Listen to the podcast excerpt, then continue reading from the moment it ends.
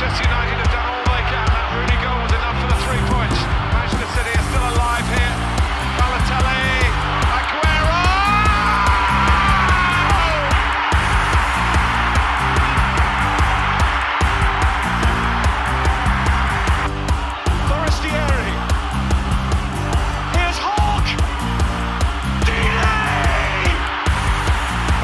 wunderschönen guten Tag und herzlich willkommen zu Radio England. Das ist der erste Spieltag. Mein Name ist Leon Kaminski.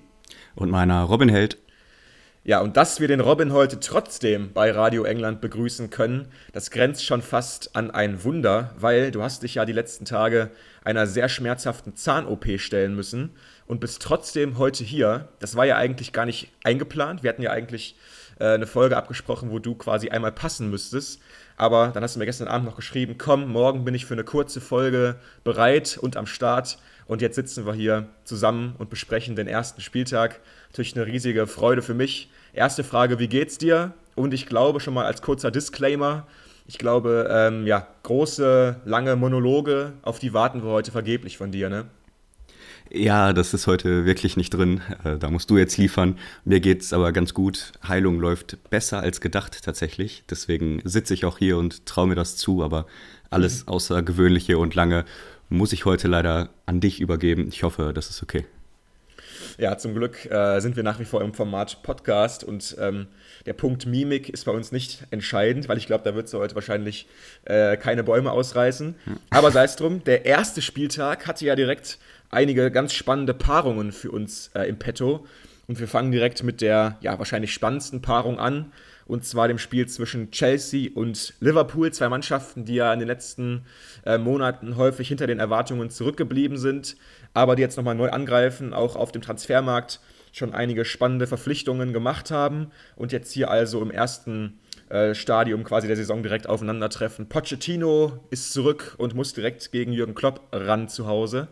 Und äh, die Aufstellungen hatten ja auch schon einige spannende Dinge äh, in sich. Zum Beispiel bei Chelsea fand ich die größte Überraschung, dass wirklich Kane Chukwuemeka, der Neuzugang von Aston Villa aus der letzten Saison, auf der linken 10 gespielt hat. Mit dem hätte ich da wirklich überhaupt nicht gerechnet.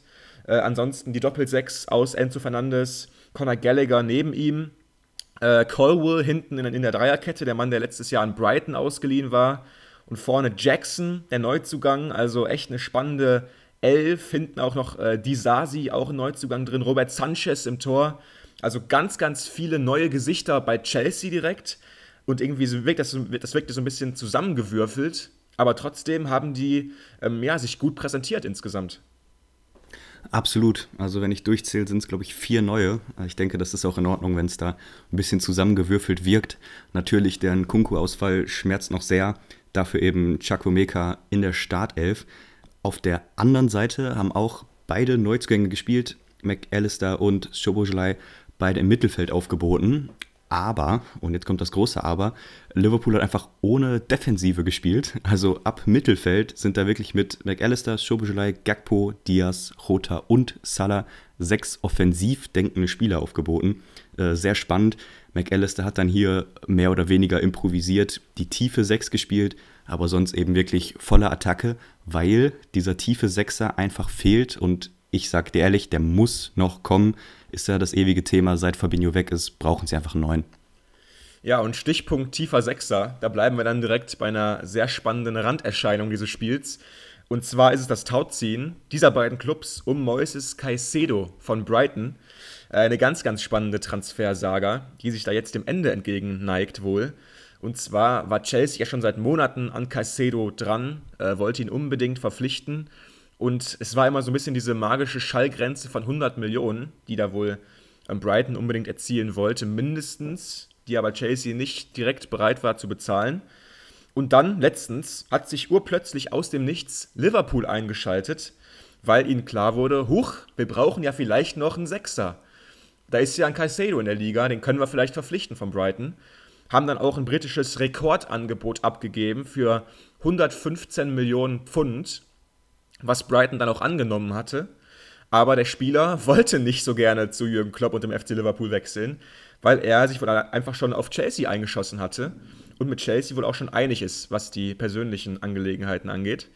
Und jetzt sieht es dann wohl so aus, dass Chelsea endgültig den Transfer vollzieht für eben diese 115 Millionen Pfund quasi das Angebot gematcht von Liverpool, aber trotzdem dieses, äh, dieses Transfersaga zwischen äh, Chelsea und Liverpool, dieses Battle wurde dann jetzt hier auch auf dem Spielfeld ausgetragen. Absolut. Und ich möchte das nicht zu kurz kommen lassen. Wir sprechen jetzt bei Liverpool die ganze Zeit über die tiefe 6. Aber Chelsea braucht die auch richtig, richtig dringend. Also die haben im Spiel in Ballbesitz meistens mit Gallagher als tiefen Sechser gespielt und Enzo Fernandes deutlich offensiver. Und ähm, bei allem Respekt für Gallagher, also ich glaube, wenn du den noch durch einen Caicedo ersetzt, ist das ein Riesen-Upgrade und kann vielleicht auch nochmal der Faktor sein für Chelsea, um nochmal zwei, drei Plätze weiter oben dann am Ende finishen zu können. Selbiges hätte ich zu Liverpool gesagt. Die müssen sich jetzt anders orientieren. Das, was ich gelesen habe, ist jetzt Lavia, der mhm. heißeste Kandidat. Das war so bei beiden der Backup und wahrscheinlich wird jetzt eben Liverpool da zuschlagen müssen. Ja, von Southampton. Äh, circa 40 Millionen, höre ich da, äh, müssen mindestens aufgeboten werden. Pfund natürlich. Äh, aber ja, schon, schon Wahnsinn einfach wieder, wenn, was Chelsea jetzt hier gerade veranstaltet. Äh, mit dem Caicedo-Transfer, wie gesagt, 115 Millionen Pfund obendrauf hat Todd Burley in seinen drei Transferfenstern 821 Millionen Pfund für neue, Spiel, äh, für neue Spieler auf, äh, ja, ausgegeben. Natürlich eine unglaubliche Summe, ja. Sie haben jetzt diesen Sommer auch einiges erlöst an Transfererlösen, ähm, quasi Spieler verkauft, aber trotzdem 821 Millionen selbst ausgegeben, ist natürlich äh, unfassbar. Aber äh, anscheinend ist es alles noch ähm, im Rahmen. Kann man gar nicht glauben irgendwie, aber trotzdem. Äh, ich würde sagen, wir gehen dann rein ins Spiel. Und ich muss sagen, das war schon eine muntere Partie. Ne? Direkt vom Start weg. Beide Mannschaften wirklich mit einem offenen Visier. Es geht hin und her. Und dann ist es nach 18 Minuten Luis Diaz, der einen herausragenden Mo Salah-Pass quasi per Rutschschuss verwertet und erstmal die Stamford Bridge so ein bisschen äh, verstummen lässt. Ne? Aber was eine Aktion von Salah. Also ich finde wirklich irre gut. Hat dann einen langen Ball von McAllister bekommen, wie ein Magnet im Fuß. Äh, pflückt ja. er den runter, spielt dann einen Top-Pass, den glaube ich sonst so nur De Bruyne im Fuß hat. Wirklich richtig gut. Luis Diaz am Ende spielt die Schnelligkeit aus, rutscht rein und trifft. Richtig gute Anfangsphase finde ich auch von Liverpool, weil das 2 zu 0 haben sie ja eigentlich auch gemacht. Ähm, nämlich durch Salah, wurde dann aber zurückgenommen, wirklich hauchzart abseits. Und ich würde mich mal so weit aus dem Fenster lehnen, wenn sie da nach 30 Minuten wirklich 2-0 in Führung gehen und diese schwächere Phase von Chelsea ausnutzen, geht das Spiel am Ende auch anders aus. Ja, äh, wie gesagt, sie hatten eben diese großen Chancen auf das 2-0, verpassen die und dann kam es dann eben so, wie es immer kommt. Und zwar Chelsea eigentlich unterlegen, kommt dann zurück durch Axel Disasi, den Innenverteidiger, den sie neu geholt hatten, aus Monaco diesen Sommer für 45 Millionen Euro, ähm, der da äh, so einen langen Ball ja, auch äh, quasi in einer langen Körperposition am Ende verwandelt. Und am Ende ist es dann wieder das 1-1, was fast so ein bisschen ungerecht war aus Liverpool-Sicht zu diesem Zeitpunkt. Aber am Ende hat es dann doch noch ausgeglichen, finde ich, weil dann wurde der Chelsea etwas besser, ne? Total. Die haben dann quasi dasselbe gemacht wie Liverpool und direkt ein zweites nachgelegt, aber auch das hat nicht gezählt. Hier war es Ben Chilwell, der wirklich super knapp im Abseits stand, ähm, hat auch einen tollen Steckpass bekommen, geht dann am Torwart vorbei, schiebt ein, aber wie gesagt, leider aus Chelsea-Sicht abseits und deswegen bleibt es beim 1 zu 1. Ja, äh, am Ende auch ähm, das 1 zu 1 quasi das Endergebnis. Und ich muss sagen, irgendwie ein bisschen schwierig, da jetzt was draus zu lesen ich fand, beide Mannschaften hatten gute Ansätze drin. Also wir starten mal mit den Gästen vielleicht, weil die auch zuerst besser waren. Liverpool, da haben wir auch geschrieben und wir haben, glaube ich, beide gesagt, also mit Ball und offensiv ist das Liverpool wirklich super. Das ist herausragend, das ist ganz schwer zu verteidigen. Mo Salah in guter Form schon äh, auf rechts. Luis Diaz, der endlich mal fit bleiben kann vielleicht. McAllister, der, der die langen Bälle verteilt. Ein Schoboschlei, der auch mal tiefe Wege geht. Ähm, das sah schon wirklich vor allem in der ersten Halbzeit sehr, sehr gut aus, solange sie eben den Ball hatten, weil ich glaube, wir sind uns auch einig, Liverpool gegen den Ball, da fehlt ihnen noch ein bisschen was. Da bräuchten sie vielleicht noch so einen Spieler, der einfach gegnerische Angriffe unterbrechen kann, der mal einen Stoppfoul reinschiebt, ähm, der einfach mal so ein bisschen garstig wird. Das ist dann wahrscheinlich eben dieser defensiv denkende Sechser. Also der fehlt ihnen noch. Aber mit Ball, Liverpool in der ersten Halbzeit, muss ich sagen, so kann es aussehen, ne? Herausragend. Also irgendwo auch logisch, wenn du die Aufstellung siehst. Ich finde, du kannst Trent Alexander-Arnold eigentlich noch mit reinnehmen und dann hast du sieben offensiv denkende Spieler mit Ball, die alle eine unfassbar hohe Qualität im Passspiel oder im 1 gegen 1 haben. Und die zusammen zu sehen, das hat schon richtig Laune gemacht. Vor allem, weil bei Chelsea auf der anderen Seite jetzt auch nicht die Brecher im Mittelfeld standen. Ähm, Gerade in Gallagher, finde ich, ist jetzt nicht die Zweikampfmacht. Und wenn du dann gesehen hast, wie sie sich durchkombinieren, hat schon wirklich Spaß gemacht. Ja. Aber ich glaube, wir müssen das Fazit noch ein bisschen hinten anstellen, weil mit diesem Sechser wird sich das Spiel nochmal verändern. Vielleicht ein bisschen kontrollierter, defensiver werden lassen. Aber wir können mal festhalten, McAllister, solange dieser Sechser noch nicht da ist, spielt diese Rolle auch besser, als ich dachte und wirklich kontrolliert und gut. Ja, also ich muss sagen, vielleicht haben wir Liverpool vor der Saison auch alle so ein bisschen kollektiv unterschätzt, weil wenn sie jetzt wirklich diesen Sechser noch holen sollten, dann ist es fast schon wieder eine ziemlich komplette Mannschaft. Also die erste Elf, wenn die dann so zusammenbleibt und auch fit bleibt, ähm, das ist schon auf jeden Fall eine schlagkräftige Truppe. Auf der anderen Seite dann eben Chelsea, wie gesagt, äh, ein bisschen neu zusammengewürfelt, viele neue drin, neuer Trainer auch, der andere Ideen einbringt. Ähm, Mudrik noch auf der Bank, äh, Kukureya auf der Bank. Ähm, natürlich noch manche auch verletzt, also da kommen dann auch noch welche nach. Ein Caicedo kommt eben auch noch nach, jetzt wahrscheinlich. Das ist auch schon eine sehr spannende Mannschaft und ich glaube, Chelsea-Fans waren auch zufrieden nach dem Abpfiff, weil sie haben gesehen, ja, die Mannschaft, die ist jung, die ist hungrig, die hat eine Spielidee, ähm, die spielt äh, vorne schnell und irgendwie sehr energiegeladen, hinten dann eben mit einem Thiago Silva nach wie vor, der sehr erfahren wirkt. Enzo Fernandes eine gute Partie gemacht, die beiden Wingbacks James und Chilwell waren auffällig, mussten zwar beide raus, aber waren trotzdem beide auffällig. Also Chelsea kann sich auch entwickeln unter Pochettino, ganz klar. Wenn ich einen herausheben müsste, wäre es für mich Enzo Fernandes, der, finde ich, unterm Strich eine herausragend gute Partie gemacht hat.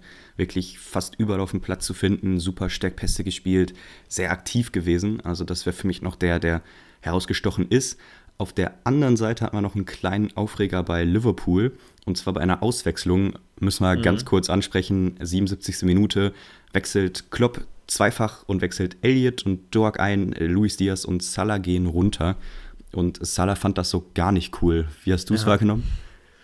Ja, ähm, sehr, sehr komisch irgendwie, weil jetzt hast du schon wieder so ohne Not ein Szenario kreiert, was vollkommen unnötig ist. Also, es war doch alles gut. Deine Mannschaft hat äh, zumindest in den ersten 45 Minuten gut gespielt.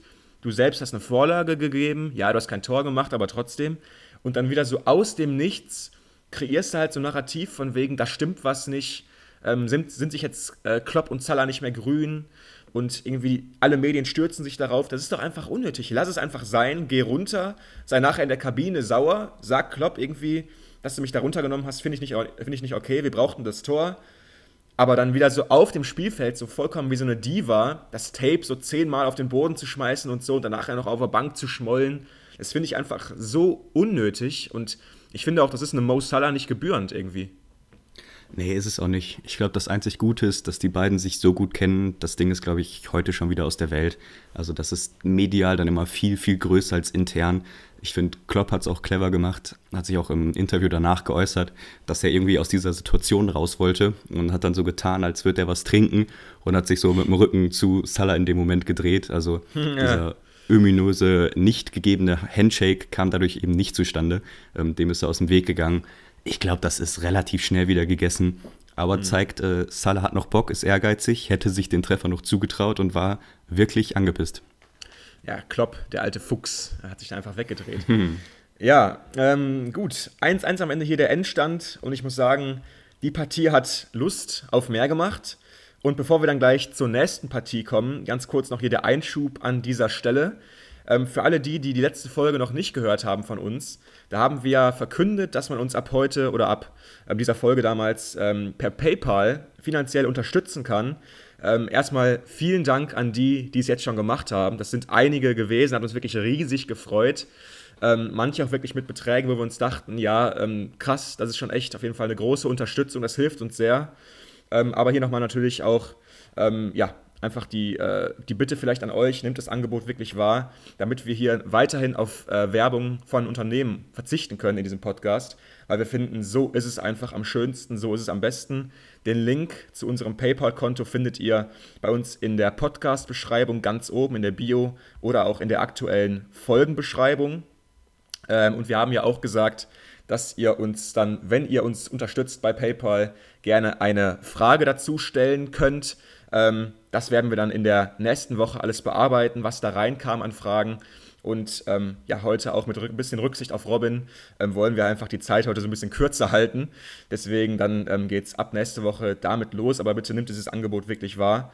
Und ja, nochmal ein riesiges Dankeschön an die, die es bisher schon ähm, gemacht haben. Hat uns wirklich bei jedem Einzelnen äh, sehr gefreut und ist uns auch irgendwie eine Ehre. Ne? Absolut. Also vielen Dank an jeden, der uns da unterstützt. Ähm, ist ja auch irgendwie dann ein Reward für die letzten zweieinhalb, drei Jahre, wo wir es wirklich ganz ähm, kostenlos quasi zur Verfügung gestellt haben, unsere Zeit investiert haben. Also wissen wir zu schätzen. Vielen Dank. Genau. Ähm, also ähm, macht es bitte. Äh, den Link habt, habt ihr ja gerade schon gehört, gibt es bei uns in der Folgenbeschreibung oder auch in der äh, Bio. Ähm, manche lehnen auch PayPal ab, haben wir gemerkt. Ähm, wenn das so ist und ihr uns trotzdem unterstützen äh, möchtet, dann könnt ihr uns gerne eine E-Mail schreiben und dann würden wir euch auch ähm, eine normale Kontoverbindung zur Verfügung stellen. Aber das nur nebenbei.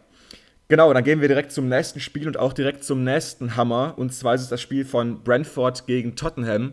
Und ein Hammer war es deswegen, weil Harry Kane die Spurs endgültig verlassen hat. Das haben wir ja noch nie so ausgesprochen bei uns in den Folgen weil der Transfer jetzt auch recht spät erst über die Bühne gegangen ist dann letztendlich. Aber trotzdem, es war jetzt schon das erste Spiel von Tottenham in der Ära nach Harry Kane. Einen neuen Captain gibt es auch schon, das ist dann Heung-Min Son. Madison und Romero sind seine Vizekapitäne. Also, Kane ist weg und Postecoglou musste dann direkt im ersten Spiel umstellen. Ja, sie wollen wahrscheinlich noch einen Mittelstürmer verpflichten, aber trotzdem, jetzt hier gegen Brentford, erstmal ohne Neuzugang im Sturm. Und Richarlison musste dann vorne die Neuen geben. Hat ja auch ganz passabel gemacht, finde ich. Jetzt kein Tor geschossen, ähm, nicht die allergrößten Bäume ausgerissen, aber trotzdem Richarlison jetzt quasi nominell gerade der Kane-Ersatz. Kann seine große Chance sein. Also ich glaube wirklich, dass er noch wesentlich mehr kann, als er gezeigt hat im Tottenham-Trikot, wenn wir da an die WM denken, an seine Tore, an seine Finesse auch. Ich finde, bei Everton hatte er richtig gute Phasen. Ich glaube schon, dass er in diese Rolle reinwachsen kann. Ob er soweit ist, ist ein ganz anderes Thema, weil dieses Erbe von Harry Kane ist ja so unendlich groß. Also wirklich überall in den Medien ging ja jetzt die ganzen Zusammenfassungen aus seiner Zeit bei Tottenham irgendwie durch. Die ganzen Tore, sein erstes, sein letztes Tor, ähm, ist, glaube ich, schon etwas, was den Verein so richtig erschüttert, weil eben der Qualitätsspieler mit 30 Toren in der letzten Saison eben fehlt. Also ich bin super gespannt, wie sie es auffangen. Ähm, auch, ich glaube, der Hype in Bayern habe ich ein bisschen unterschätzt. Also als mhm. der im Supercup gegen Leipzig äh, eingewechselt wurde oder nur zur Bank gejoggt ist, war das so ein bisschen wie die Messi-Szenen früher, wo man einfach gejubelt hat, weil dieser Spieler reinkommt. Ähm, hat am Ende so gar nichts gebracht, weil sie 3-0 verlieren und Dani Olmo ein Riesenspiel macht. Ist aber ein anderes Thema. Äh, lass uns bei Tottenham bleiben. Da vielleicht noch ganz interessant, du hast gesagt, Madison ist Vizekapitän. Ähm, Son wurde gewählt und Madison wurde ernannt vom Trainer. Also vielleicht eine Randinformation, die ganz interessant ist. Madison wohl hoch im Kurs beim neuen Chefcoach Postecoglou und absoluter Spielmacher und gesetzt auf der 10. Ja, und ähm, das galt ja auch so ein bisschen als neue Traumachse. Ne? Madison und Kane hätte ich mir auch super vorstellen können. Aber jetzt ist Kane eben weg. Und vielleicht ähm, zu seinem Abschied nochmal eine ganz kurze ähm, ja, ein ganz, ein ganz kurzes Segment zu Harry Kane selbst. Wo steht er jetzt so quasi für dich im All-Time Premier League äh, History Book? Also ist er wirklich der beste oder einer der allerbesten Mittelstürmer, den diese, den diese Liga, den das Land je erlebt hat? Oder hat er jetzt dafür für dich in England einfach zu wenig erreicht, was auch Titel angeht? Ich glaube trotzdem. Also er ist der Captain der englischen Nationalmannschaft, ist in der ewigen Torjägerliste eben Zweiter in der Premier League dann hast du Legendenstatus. Natürlich nimmt ihm so ein bisschen dieser nicht vorhandene Erfolg bei Tottenham so ein bisschen was von der Legacy weg, aber ich glaube, jeder, der ihn aktiv hat spielen sehen, gerade in diesen vermeintlich schwächeren Mannschaften, muss eigentlich zu dem Fazit kommen, dass das einer der besten Stürmer ist, die jemals in der Premier League die Schuhe geschnürt haben. Ja, das sehe ich ganz genauso wie du. Also wer wirklich in dem Tottenham aus dem letzten Jahr 30 Tore schießt, das ist eine Leistung, über die noch viel zu wenig gesprochen wurde, finde ich jetzt auch im Rückblick. Weil das war ja echt keine offensivfreudige Mannschaft, die jetzt haufenweise Chancen rausgespielt hat äh, pro Spiel. Nein, die hat sich ja auch einfach viele Chancen selbst kreiert oder dann eben mit Holmin Son zusammen. aber was der einfach ver äh, verwertet hat, der hat kaum was liegen gelassen, eine unfassbare Treffsicherheit erwiesen und einfach, äh, ja, ein ganz, ganz großer seiner, seiner Zunft. Und ich glaube auch echt, dass er einer der besten äh, für immer sein wird in der Premier League. Wenn er noch nicht nochmal zurückkommt, hat auch das schon ähm, bei seinem Wechsel so ein bisschen offen gelassen. Vielleicht sieht man sich ja nochmal wieder. Aber jetzt ist er eben auf jeden Fall für die nächsten Jahre bei Bayern. Und wir sind auch sehr gespannt, was er dann eben mit den Bayern vollbringt. Ist dann ja auch für uns ganz spannend als England-Podcast. Ähm, ja, das zu Harry Kane. Dann jetzt hier rein ähm, zum Brentford-Spiel, die ja auch auf Ivan Tony verzichten müssen in äh, der nächsten Zeit wegen seiner Wettsperre. Haben es dann jetzt hier gelöst durch den Doppelsturm von Beaumont und Wissa, auch zwei altbekannte. Und generell, ja, fast keine neuen hier bei Brentford. Dahinter die Mittelfeldachse aus Jensen, Nörgard und Jarnel, das ist auch eingespielt hinten in Abwehr. Äh, Marc Flecken, der Neuzugang aus Freiburg vielleicht noch zu nennen, aber insgesamt Brentford sehr eingespielt. Äh, bei Tottenham wiederum äh, Van de Ven, äh, schon in der Innenverteidigung hier aufgeboten. Doppel 6 noch aus Skip und Bisuma. Jetzt nicht so ganz mein Geschmack, aber trotzdem hat es irgendwie dann doch funktioniert. Ne? Ja, muss man sagen. Also ich finde, Tottenham hat man schon gemerkt, dass ein neuer Coach da ist. Natürlich offensichtlich erstmal eine ganz andere Formation mit 4-2-3-1, aber auch wie sie es umgesetzt haben. Also ich finde, Besuma hat eine super zentrale Rolle übernommen, hat mir ehrlich gesagt richtig gut gefallen. Immer wieder als Ballschlepper, als Ankerpunkt, super ballsicher. Ich glaube, der hat nicht ein, einmal den Ball wirklich verloren im Dribbling oder so. Also sehr clevere Entscheidungen getroffen, das ganze Spiel über. Und der wurde eben unterstützt im eigenen Ballbesitz durch die Außenverteidiger. Also ich denke, ihr kennt das schon mit Zinchenko und Co., dieser inverse Außenverteidiger, irgendwie sehr moderner Begriff, aber trifft es eben ganz gut, die sich also wirklich in diesen Sechserraum fallen lassen und eben beide, also nicht einseitig, sondern beide Außenverteidiger, Udogi auf links und Emerson Royal auf rechts, wirklich in diese Mittelfeldräume rein und Son und Kuliszewski halten dann eben die Außenbahn um da als Anspielstation von zu sein, finde ich sehr interessant. Irgendwie ein sehr ja. neuer Ansatz auch, habe ich noch nicht so häufig gesehen, vor allem sehr konsequent angewandt. Also taktisch verändert sich einiges bei Tottenham. Was mir wiederum nicht so gut gefällt, ist, dass Son und Kuliszewski durch diese neuen Rollen wirklich im 4-2-3-1 als Außenspieler wesentlich weiter weg vom Tor sind, kaum Aktionen haben, wo sie so richtig mit Tempo darauf zulaufen konnten. Lag vielleicht auch am gut gestaffelten Gegner, aber ich finde, das ist noch was mit Luft nach oben, weil sie irgendwie nicht so viel Torgefahr versprüht haben. Ja, Brentford ist auch einfach keine ähm, ja, Adresse, die man so gerne bespielt am ersten Spieltag, glaube ich. Ähm, eine sehr eingespielte Mannschaft, äh, gute Abläufe, schwer zu knacken, hier mit Fünferkette auch am Start gewesen. Also ich glaube, da hast du echt Gegner, gegen die du lieber spielst. Aber trotzdem, ähm, die erste Halbzeit direkt sehr, sehr torreich. Alle Tore dieses Spiels, alle vier, fallen auch in den ersten 45 Minuten. Ähm, Romero bringt Tottenham in Führung nach einem sehr, sehr scharf getretenen Madison-Freistoß. Für solche Aktionen haben sie Madison eben auch geholt, für die ruhenden Bälle, die er wahnsinnig gut und scharf reinbringt. Ähm, dann Bemo, der ausgleicht ähm, mit einem Elfmeter. Wissa dreht das Spiel, bringt Brentford nach 36 Minuten dann in Führung. Also beide Stürmer treffen für Brentford. Natürlich sehr gut, ähm, wenn jetzt ähm, Tony ausfällt, dass trotzdem beide Stürmer anscheinend treffsicher sind und Emerson Royal mit einem Schuss, mit einem strammen Schuss aus 16 Metern ungefähr flach platziert, bringt den Ausgleich für die Spurs. Dann nachher noch beide Mannschaften auch mit der Chance, das Spiel ganz zu gewinnen, aber es bleibt beim, finde ich, leistungsgerechten Unentschieden eigentlich. Ich denke, beide Mannschaften nehmen den Punkt hier auch gerne mit am ersten Spieltag, beide nicht verloren, beide hier eben gegen einen ekligen äh, ekligen Gegner gespielt und ich denke mal, ähm, die Punkteteilung geht auch vollkommen in Ordnung. Aber für uns war es eben so interessant, weil es eben das erste Spiel nach Harry Kane war jetzt bei den Spurs. Genau, und ich finde, man kann schon einiges ableiten aus dem Spiel. Also zum einen, Brentford bleibt das taktisch gut aufgestellte Team, was wir kennen, haben sich kaum verändert, haben vielleicht punktuell sich sogar verstärkt. Also für mich auf jeden Fall ein Team, was nichts mit dem Abstieg zu tun hat, offensichtlich, und dann eher im einstelligen Tabellenbereich enden kann. Auf der anderen Seite Tottenham, ich mache mir schon ein bisschen Sorgen, weil es im Endeffekt genau das war, was ich befürchtet habe.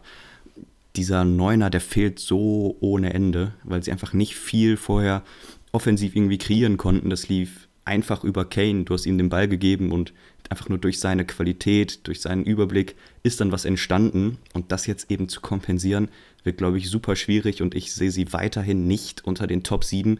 Für mich muss ich da noch richtig was tun, um da eben reinzurutschen. Mhm. Und damit meine ich eben in erster Linie Transfers, weil so reicht es einfach nicht, wäre jetzt meine erste Analyse von diesem ersten Spiel. Ja, jetzt ist eben die Frage auch, wen holen sie da vorne? Also greifen jetzt wirklich ins ganz obere Regal, weil jetzt haben sie ja wirklich äh, mächtig Geld in der Kriegskasse. 110 äh, Millionen, vielleicht sogar noch ein bisschen mehr, weiß man nicht. Ähm, eben die ganzen Erlöse aus dem Kane-Transfer. Reinvestieren sie das ganze Geld jetzt sofort? Oder so wie wir Daniel Levy kennen, ähm, investieren sie vielleicht einen Bruchteil davon und äh, legen, den Geld aufs Konto, legen das Geld aufs Konto? Ich weiß es nicht, aber trotzdem, wenn ich jetzt sie wäre, würde ich ja mit diesem Geld auf jeden Fall die Mannschaft wieder verstärken, weil ein Kane den musst du einfach irgendwie versuchen zu ersetzen. Zumindest ähm, ja wirklich es versuchen. Du kannst wahrscheinlich keinen Torjäger holen, der dir so viele Tore beschert wie er. Aber du musst eben auch jemanden holen, der das Spiel vorantreibt, so wie er, der die Bälle verteilt, so wie er. Das heißt, eigentlich sprechen wir fast über zwei Spieler, die du eigentlich holen musst äh, für Kane jetzt, ne? Schon. Also ich finde, du kannst ihn nicht mit einem ersetzen. Ich meine, ganz offensichtlich, weil sonst hätte Bayern nicht ihn geholt, sondern wen anders ich sehe auch auf dem Markt jetzt nicht so viel, was das richtig ersetzen kann. Vielleicht ein Kolomuani, natürlich ein ganz anderer Spielertyp, aber das wäre so das Regal, was, glaube ich, Tottenham so richtig verstärken könnte. Kriegen sie den, ist die andere Frage. Sieht ja, im Moment nicht danach aus, sieht eher nach einem PSG-Transfer aus. Aber das wäre so das Regal, wo man sich, finde ich, bewegen müsste, um wirklich nochmal den Schritt nach oben zu machen.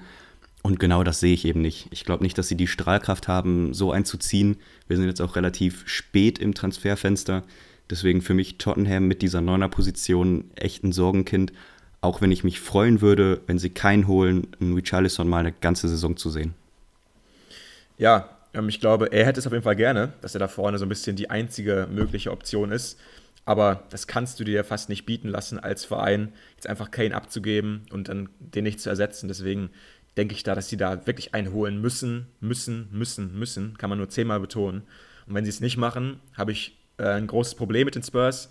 Und ähm, jetzt geht es eben um Daniel Levy, wie viel Geld er bereit ist, am Ende des Tages auszugeben von seinen Erlösen für den Kane-Transfer. Ich würde sagen, wir gehen dann auch zum dritten Spiel des Tages über. Auch ein kleines Überraschungsspiel. Wir sprechen jetzt noch nicht über Man City und auch noch nicht über Arsenal. Wir sprechen über ein Spiel, in dem am Ende sechs Tore gefallen sind, fünf Tore auf der einen und nur eins auf der anderen. Eine, äh, ja, ein Resultat, was mir sehr wehtat und meinen Samstag nicht unbedingt versüßt hat. Und zwar das Auftaktspiel zwischen Newcastle und Aston Villa. Zwei Mannschaften, die jetzt auch europäisch spielen in der kommenden Saison. Newcastle in der Champions League und Aston Villa in der Europa League. Bei Villa hat sich dann im Abschlusstraining, ganz, ganz ärgerlich, äh, Emi Buendia schwer verletzt, ähm, Knieverletzung, fällt wohl die nächsten sechs, sieben Monate aus. Durch ein herber Verlust für Aston Villa, weil Buendia eine herausragende Vorbereitung gespielt hat und auch eigentlich so ein bisschen der Beste fast war in der Vorbereitung. Dafür eben mit Musa Diaby hier in der Anfangsformation. Leon Bailey auf rechts hat mir auch keinen kein Spaß gemacht, aber es musste eben so sein anscheinend. Ähm, ja, mit McGinn, Watkins, also die ganzen Altbekannten. Was dann noch ärgerlicher war, äh, mitten in der ersten Halbzeit, Minks verletzt sich auch schwer, wahrscheinlich auch am Knie und fällt auch für die nächsten Monate aus. Also jetzt mit Minks und Buendia fehlen Villa zwei der ganz, ganz großen Stützen. Ähm, keine schönen Tage für Aston Villa momentan. Und dann eben auch noch dieses 5-1 gegen Newcastle, wo sie am Ende des Tages dann auch einfach chancenlos waren, weil Newcastle mit der besten Elf antreten konnte und auch echt ähm, ja, wieder mal herausragend direkt gespielt hat. Ja, natürlich super bittere Verletzung ähm, für die beiden Spieler, die, glaube ich, auch hätten Schlüsselrollen übernehmen können. Ich meine, Minks natürlich ganz äh, offensichtlich, aber auch Buendia, du sagst es, hat richtig Spaß gemacht im Vorhinein der Saison. Aber sie müssen jetzt eben umdisponieren. Und du sagst es, der Gegner hat diese Verletzungssorgen eher weniger. Wenn wir da auf die erste Elf gucken, dann sieht das nach richtig viel Qualität aus die Viererkette bleibt. Das ist genau die solide Viererkette aus der letzten Saison. Dann im Dreier-Mittelfeld haben sie sich verstärkt. Ihr wisst es, Tonali ist gekommen aus Italien, spielt auf der rechten Acht, Joey Linton auf der linken und auf der Sechs Bruno Guimaraes. Müssen wir nicht sagen, was wir da für ein Fan sind. Ganz ja. vorne hat diesmal Ishak den Vorzug vor Wilson erhalten, der nur von der Bank kam. Und auf Außen Gordon und Almiron. Also muss man auch einfach konstatieren Newcastle wirklich mit allen Möglichkeiten und das haben sie auch ausgespielt, haben, finde ich, eine super Partie gemacht und ging auch früh in Führung durch Tonali. Ähm, Diaby kann dann ausgleichen, also beide Neuzugänge treffen auf den Seiten und dann 16. Minute Ishak macht das 2 zu 1. Ishak macht auch das 3 zu 1. Dazwischen liegen allerdings ein paar Minuten, das ist dann erst in der 60. gefallen. Und hinten raus hat Willer da nichts mehr entgegenzusetzen und Wilson und Barnes erhöhen noch auf 4 zu 1 und 5 zu 1. Dann äh, nimm uns doch mal ein bisschen mit, weil ich finde, auch wenn du es jetzt sehr traurig erzählt hast, so viel schlechter war Villa doch gar nicht, oder? Ja, also in meinen Augen schon. Ich bin vielleicht auch nicht dann immer der positivste Fan, wenn es um die eigene Mannschaft geht, aber ich fand, man hat sich dann vor allem ähm, gegen Ende fast so ein bisschen ergeben. Die letzten beiden Tore ja, da habe ich schon wirklich Auflösungserscheinungen gesehen bei Aston Villa in der Defensive, weil dann auch irgendwie alles drunter und drüber ging. Also defensiv für Villa dann ohne Minks, da wussten die gar nicht mehr, was abgeht. Dann kam dafür Pau Torres rein, der Neuzugang, der ja auch hoch gehandelt wurde. Ähm, ja, ich bin einfach nicht sein allergrößter Fan, glaube ich. Das sehe ich auch jetzt schon, weil er eben nicht mein Typ Innenverteidiger ist. Er ist sehr groß, ja, aber er ist nicht so, er ist nicht so schnell, nicht so athletisch wie Minks. Ähm, kann natürlich auch nicht so gut die hohe Linie spielen, wie Villa sie gerade spielt, weil er eben nicht so schnell ist. Ähm, und danach kam auch noch Carlos rein und das war alles irgendwie ein, ein, Haufen irgendwie. Und dann trifft auch noch Harvey Barnes am Ende, der draufgekommen ist. Also ja, es war schon für mich echt schwer, das mit anzusehen, ähm, weil ähm, defensiv das einfach überhaupt nicht gut genug war und vor allem in der Vorbereitung gab es dieses Spiel ja auch schon und da war Villa echt super gegen Newcastle und dann jetzt hier fallen sie so auseinander. Waren aber für mich auch ein paar falsche Entscheidungen dabei. Also McGinn auf links zu stellen, links offensiv, da halte ich ihn für komplett verschenkt, ähm, weil er eben seinen starken linken Fuß immer innen haben muss im Spielfeld und du nimmst ihm quasi seine größte Waffe weg. Und ähm, ja, Watkins vorne auch nicht gut, Bailey ganz, ganz schwach auf rechts. Also sie müssen unbedingt noch tätig werden auf dem Transfermarkt, offensiv. Sie brauchen einen Außenspieler. Ähm, sie brauchen vielleicht auch noch einen zweiten Stürmer neben Watkins, weil so war das echt viel zu wenig. Auf der anderen Seite, Newcastle haben mich gnadenlos überzeugt. Also was für ein Mittelfeld, ne? Tonali, Guimaraes und Joe Linton. Unfassbar. Was für ein körperliches Mittelfeld. Dann auch ein Ishak vorne in Topform anscheinend. Also wie er das äh, zweite Tor von ihm macht. Wie er da Konsa den Ball abnimmt und dann Martin ist einfach überlupft, als wäre das gar nichts. Was für ein Tor. Und ich glaube, Ishak, wenn der fit bleibt, wenn der auch wirklich immer von Anfang an spielen darf, kann der Haaland Schwierigkeiten bereiten, wenn es um den Golden Boot geht. Also ich glaube, Ishak ist so gut mittlerweile, der wird massig Tore schießen. Okay, äh, spannende Prognose. Also so weit würde ich niemals gehen. Ist so ein bisschen das City-Ding. Ich würde nicht gegen Haaland setzen, aber ich äh, weiß natürlich, wo du herkommst. Äh, macht einen unfassbar guten Eindruck. Hat jetzt hier auch, finde ich, vor allem das zweite wirklich ein anspruchsvolles Tor erzielt. Ähm, sieht sehr athletisch aus, fit aus.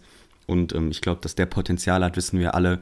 Ähm, bereits bei seinem Transfer haben wir ihn ja hier auch in hohen Tönen gelobt und er scheint das jetzt langsam abzurufen. Also falls er sich gegen Wilson auf Dauer durchsetzen kann, glaube ich auch, dass der richtig viele Hütten machen kann.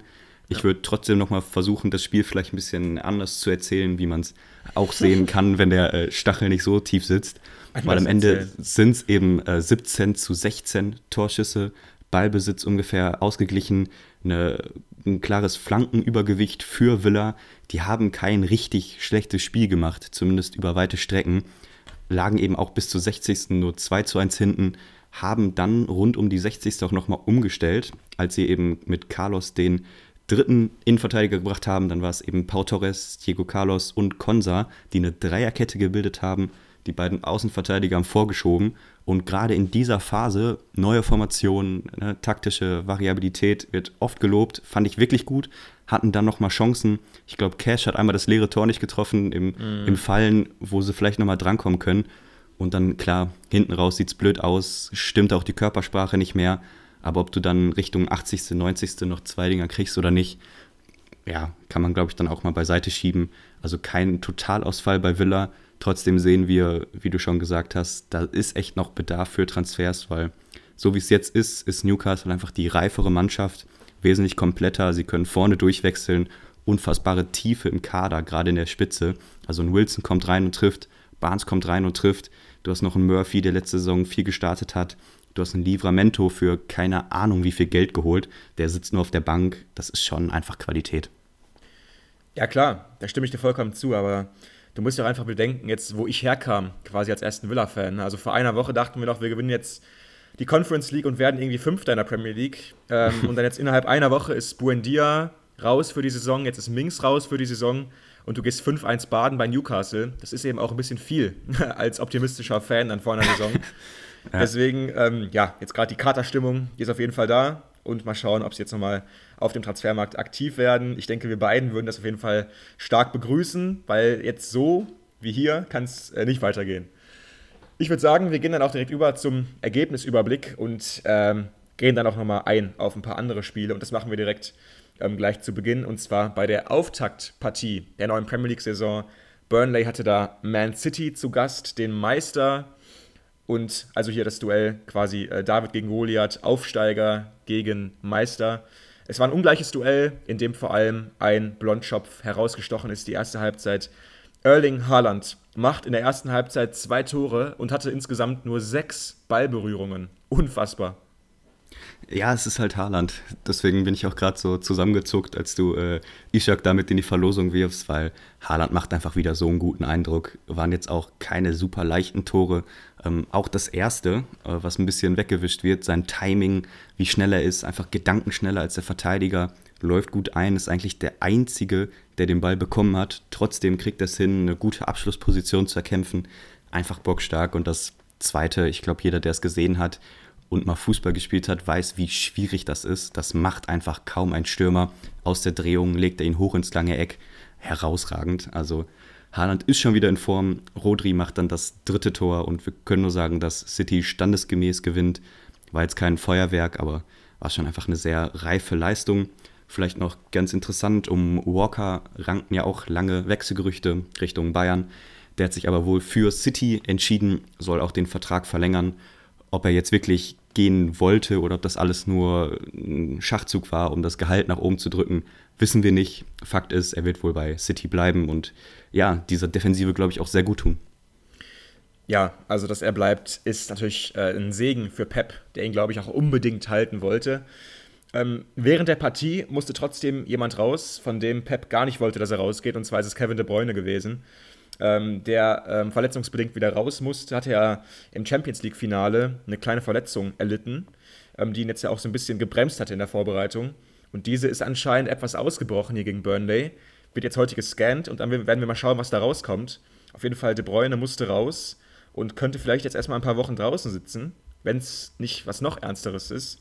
Also das ist schon mal nicht so gut für Man City, aber trotzdem, wie sie jetzt hier gespielt haben, einfach so abgezockt. Ne? Also da musst du schon auswärts ran am ersten Spieltag gegen den Aufsteiger, der natürlich euphorisch ist, der angreifen will. Und dann innerhalb von 20 Minuten killst du eigentlich diese ganze Aufbruchstimmung vollkommen durch Dominanz, durch äh, Physis, durch Körperlichkeit und durch spielerische Qualität. Und dann Haaland eben ähm, macht äh, zwei Tore, lässt es ganz, ganz einfach aussehen. Danach noch Rodri mit dem 3 zu 0 Burnley geht noch in Unterzahl am Ende, aber trotzdem das 3 zu 0 auch in der Höhe vollkommen verdient. Und City, denke ich mal, direkt mit einem Ausrufezeichen zum Beginn an, weil ähm, wer das jetzt gesehen hat, der denkt sich, ja, wenn City jetzt schon am ersten Spieltag so gut drauf ist und so abgeklärt ist, dann werden die ja wahrscheinlich nicht schlechter über die Saison hinweg gesehen. Eher nicht. Also ich glaube auch, da war wenig, was Hoffnung macht. Vielleicht noch äh, zu erwähnen, dass Guardiol, der teuerste Verteidiger der Fußballwelt, auch zum Einsatz kam, hat äh, 10 Minuten bekommen, ist in der 80. Minute für Luis draufgekommen. Vielleicht ganz interessant, dass er erstmal Linksverteidiger gespielt hat. Ist ja nicht so unüblich bei Pep, dass die Innenverteidiger auch gerne mal woanders spielen. Könnte also vielleicht für diese linke Schiene jetzt auf Sicht in den nächsten Wochen die 1A-Option werden. Aber wir halten euch da natürlich auf dem Laufenden, wie es personell weitergeht. Wir können auf jeden Fall drunter schreiben, dass City sehr ungefährdet Burnley besiegt. Ja. Auf der anderen Seite, glaube ich, müssen wir bei Burnley jetzt auch nicht zu sehr in Panik verfallen. Du kannst mal zum Auftakt 3-0 gegen City verlieren. Haben trotzdem einen relativ kompakten Eindruck gemacht. Ähm, mit Fünferkette hinten viele Zweikämpfe auch gewonnen. Ich finde Jordan Bayer natürlich mit Gladbach-Brille auf, aber trotzdem hatten eine gute Partie gemacht, extrem hoch verteidigt, also fast so ein bisschen holländisch, ist mit dem Stürmer bis in die gegnerische Hälfte reingegangen, hat dort Zweikämpfe geführt. Also taktisch auch interessant, was Company da mit seinen Jungs macht. In der Mitte Berge, einer, den du ja hier vorgestellt hast, großer Neuzugang, hat mir gut gefallen. Amduni vorne aus der Schweiz gekommen, sehr agil. Natürlich nicht auf einem Niveau, wo du City irgendwie gefährlich werden kannst, aber trotzdem für alle, die mit Burnley sympathisieren, äh, keine Panik. Ja, also ich muss sagen, ich war ein bisschen enttäuscht von Burnley. Ich habe jetzt nicht erwartet, dass die City besiegen, klar. Mhm. Aber ich habe so ein bisschen mehr Gegenwehr trotzdem erwartet. Ein paar bessere Angriffe, mehr Chancen rausspielen, ein bisschen mehr dagegenhalten physisch. Also halt die ganzen Sachen, die du als Aufsteiger gerne machen würdest gegen den Meister. Da habe ich echt so ein bisschen das, ja, den, letzten, den letzten Biss bei ihnen vermisst. Und ähm, ja klar, ich würde jetzt noch nicht sagen, dass sie Schwierigkeiten haben werden, aber ich muss sagen, ich war jetzt von meinen Erwartungen her kommend vor der Saison so ein bisschen unterwältigt am ersten Spieltag. Aber mal schauen, wenn sie dann nächste Woche nicht gegen den Meister ran müssen, ob sie dann vielleicht äh, besser aussehen. Das werden wir auch alles hier natürlich äh, besprechen. Und ich würde sagen, wir gehen dann auch direkt ähm, zum äh, Zweitplatzierten der letzten Saison über. Arsenal schlägt Tottenham, äh, schlägt Nottingham, sorry, äh, mit 2 zu 1.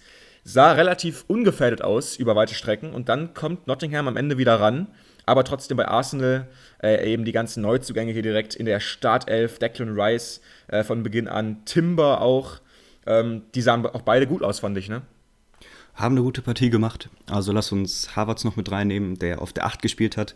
Im Gegensatz zum ersten Pflichtspiel ist im Sturm eben Ketia aufgelaufen und er ein Tiefer auf der 8 mit Oedegaard zusammen. Rice dahinter, Timber hat links hinten angefangen, Leider ist Timber auch so ein bisschen das, was den äh, Sieg dann doch trübt, denn der musste verletzungsbedingt ausgewechselt werden. Ich habe noch keine näheren Informationen, aber sah jetzt auch nicht so rosig aus. Trotzdem müssen wir sagen, ich glaube, mit Arsenal kann man rechnen. War auch ganz spannend, taktisch vielleicht noch als kurzer Exkurs. Dadurch, dass dann eben Timber auf links hinten gespielt hat, haben sie immer wieder auf Dreierkette umgestellt mit Wright, Saliba, Timber. Tomasch, der offiziell Rechtsverteidiger gespielt hat, hat dann die Doppelsechs gebildet mit Rice. Harvards Oedegaard davor. Also da kannst du schon viel machen mit diesem Kader, haben sich sinnvoll verstärkt, eine wirklich gute und überzeugende erste Halbzeit gespielt. Und der mhm. einzige Grund, warum es jetzt am Ende nach 2-1 aussieht, ist eben, weil sie in der zweiten Halbzeit ein, zwei Gänge zu viel rausgenommen haben. Avonie trifft dann noch. Aber ganz ehrlich, also das Spiel müssen sie gewinnen und sie tun es dann auch verdient. Ja, es war fast schon so ein bisschen so ein Arsenal-typischer Sieg, fand ich, aus den letzten Monaten, ähm, wo sie ja nicht mehr ganz so oft brilliert haben am Ende, aber dann wirklich die Dinger einfach solide runtergespielt haben. Und hier bringen sie dann am Ende auch den knappen Vorsprung über die Zeit. Aber, aber du sagst es, also Rice direkt, ähm, wie man sich ihn vorgestellt hat, Oedegaard ähm, macht direkt da weiter, wo er aufgehört hat letzte Saison. Ähm, Ketia trifft, Martinelli am Anfang sehr flink unterwegs, Saka mit einem herausragenden Tor. Also der Schuss von Saka unbedingt anschauen, der ist traumhaft gewesen. Und dann müssen sie eben so ein bisschen konsequenter noch werden, die Chancen ein bisschen besser zu Ende spielen. Und dann bringen die sich auch gar nicht mehr in diese äh, engen Situationen. Trotzdem Nottingham auch irgendwie dann doch sehr resistent am Ende. Also haben hier Charakter gezeigt und sind nochmal zurückgekommen. Ähm, eine sehr gute Vorstellung fand ich auch von Elanga, der raufkam und dann ja auch das Tor vorbereitet hat, wo er gefühlt irgendwie äh, sieben Kilometer mit dem Ball rennt und dann auch stark auf Avonie in der Mitte ablegt.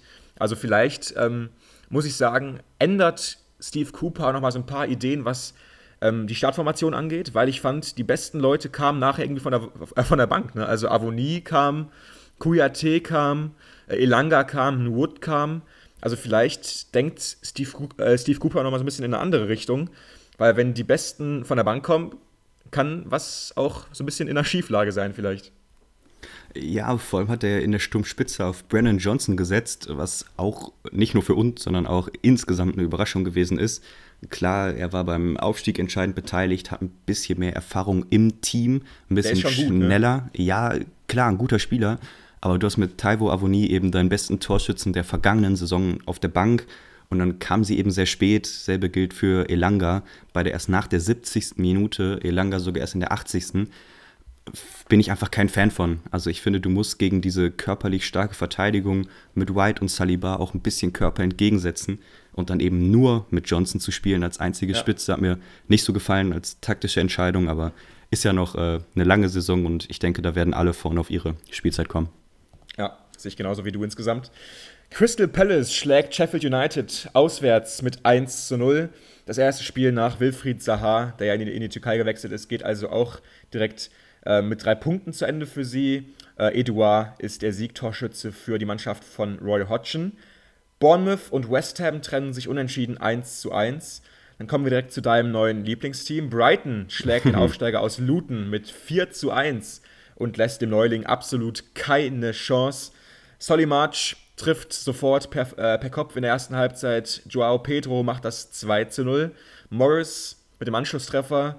Adingra, dein ähm, Player to Watch war es, glaube ich, ähm, mit dem 3 zu 1 und Evan Ferguson am Ende mit dem 4 zu 1 Endstand, also eine vollkommen souveräne und überlegene Leistung von Brighton, die sich wieder mal Chancen en masse herausgespielt haben. 27 Schüsse bringen sie hier zusammen.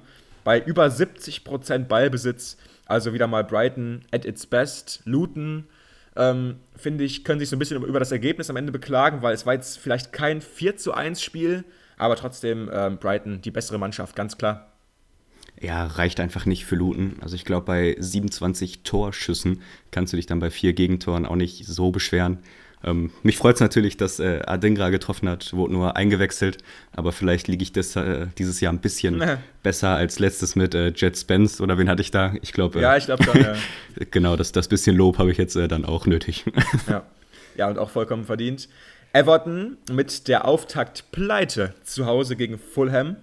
0 zu 1 verliert Sean Deitch gegen Silva und äh, Bobby Reed äh, macht das Tor nach 73 Minuten. Ähm, ganz kurz vielleicht dazu noch, Everton hat mich auch enttäuscht, bin ich ehrlich, weil ich habe so ein bisschen erwartet, dass sie dieses Jahr eine ruhige Saison haben, vielleicht so 12., 13. werden. Aber jetzt hier direkt die Auftaktpleite gegen Fulham ist auch nicht optimal, ne? Ja, die machen da weiter, wo die aufgehört haben. Also ich bin ehrlich, ich mache mir auch, auch wirklich Sorgen, auch weil eben auf dem Transfermarkt nicht viel passiert ist. Dann Juma, ich glaube, der einzige namhafte Neuzugang, kam erst in der 70. Da ist einfach wenig Offensivpower. Also seit ähm, Gordon weg ist, seit ähm, Nuri Charlison weg ist, haben sie es einfach nicht geschafft, die richtig zu ersetzen. Ja. Bleibt, bleibt Sorgenkind. Also gegen Fulham so zu verlieren, zu Hause, macht wenig Mut. Newcastle schlägt Aston Villa mit 5 zu 1. Brentford und Tottenham trennen sich 2 zu 2. Chelsea und Liverpool trennen sich ebenfalls unentschieden 1 zu 1. Und heute am Montagabend dann noch das Spiel zwischen Manchester United und den Wolves. Ja, ich würde sagen, wir kommen dann zum Abschluss. Und der ist immer gleichzusetzen mit dem Spieler des Spieltags. Und ich würde sagen, da gibt es dann natürlich ein paar Verdächtige, die immer so ein bisschen aufkreuzen für mich, weil er mich einfach so beeindruckt hat, war es Alexander Ishak hier von Newcastle, macht zwei Tore, ist der Fixpunkt bei Newcastle vorne im Sturmzentrum, macht so vieles richtig, ist schnell, ist flink, ist beweglich, tr äh, trotzdem natürlich auch eine physische Erscheinung und eben mit einem ganz, ganz starken Abschluss hier gegen Emmy Martinez. Also der Doppelpacker Ishak, mein Spieler des Spieltags. Äh, ist bei mir persönlich auf der Liste Nummer 2 gewesen. Ich bleibe aber bei Newcastle und gehe mit Sandro Tonali. Ja. Für mich so eine bockstarke Debütpartie gespielt, hat ähm, so eine Boss-Performance wirklich im Mittelfeld hingelegt, unfassbar flexibel gewesen, vorne, hinten, riesen Radius, hat getroffen, war im 16er aktiv, war eklig, war gemein, äh, hat sich einfach identifiziert mit dem Club und wenn der so auch nur annähernd diese Form hält, äh, kann man ja fast sagen, dass er seine Ablöse wert war, was im heutigen Fußball wirklich selten ist. Also für mhm. mich äh, riesen, riesen Partie gespielt. Ja, und ähm, das war es dann auch soweit mit den Spielen für den ersten Spieltag. Ähm, jetzt riesigen Spaß gemacht. Ich hoffe, dir trotz der äh, Zahnschmerzen auch irgendwie so ein bisschen. ähm, wir hoffen, euch hat es Spaß gemacht. Ähm, ganz kurz noch für alle, die, die es noch nicht mitbekommen haben: Das Kicktipp. Ähm, Tippspiel für die neue Saison ist auch wieder losgegangen. Da haben sich jetzt auch schon wieder, glaube ich, irgendwie über 50 Leute angemeldet und tippen schon fleißig. Das können natürlich auch noch einige mehr machen. Es gibt noch Plätze. Einfach dem Link in der Folgenbeschreibung dafür folgen. Ansonsten natürlich auch immer herzlich gerne eingeladen dazu, bei PayPal uns zu unterstützen. Freut uns riesig, wer das macht. Ähm, checkt unsere Social Media Profile aus bei Instagram und bei Twitter Radio England FM sind dafür die Nutzernamen. Schaut auch immer in den Folgenbeschreibungen ähm, nach den Abstimmungen der Woche. Da beteiligen sich auch immer mehr von euch. Ähm, freut uns auch sehr. Und ich würde sagen, dann hören wir uns dann äh, irgendwann in der nächsten Woche hoffentlich schmerzfrei wieder zur Besprechung des zweiten Spieltags. Ja, ich gebe alles. Wir sehen uns dann. Ciao, ciao.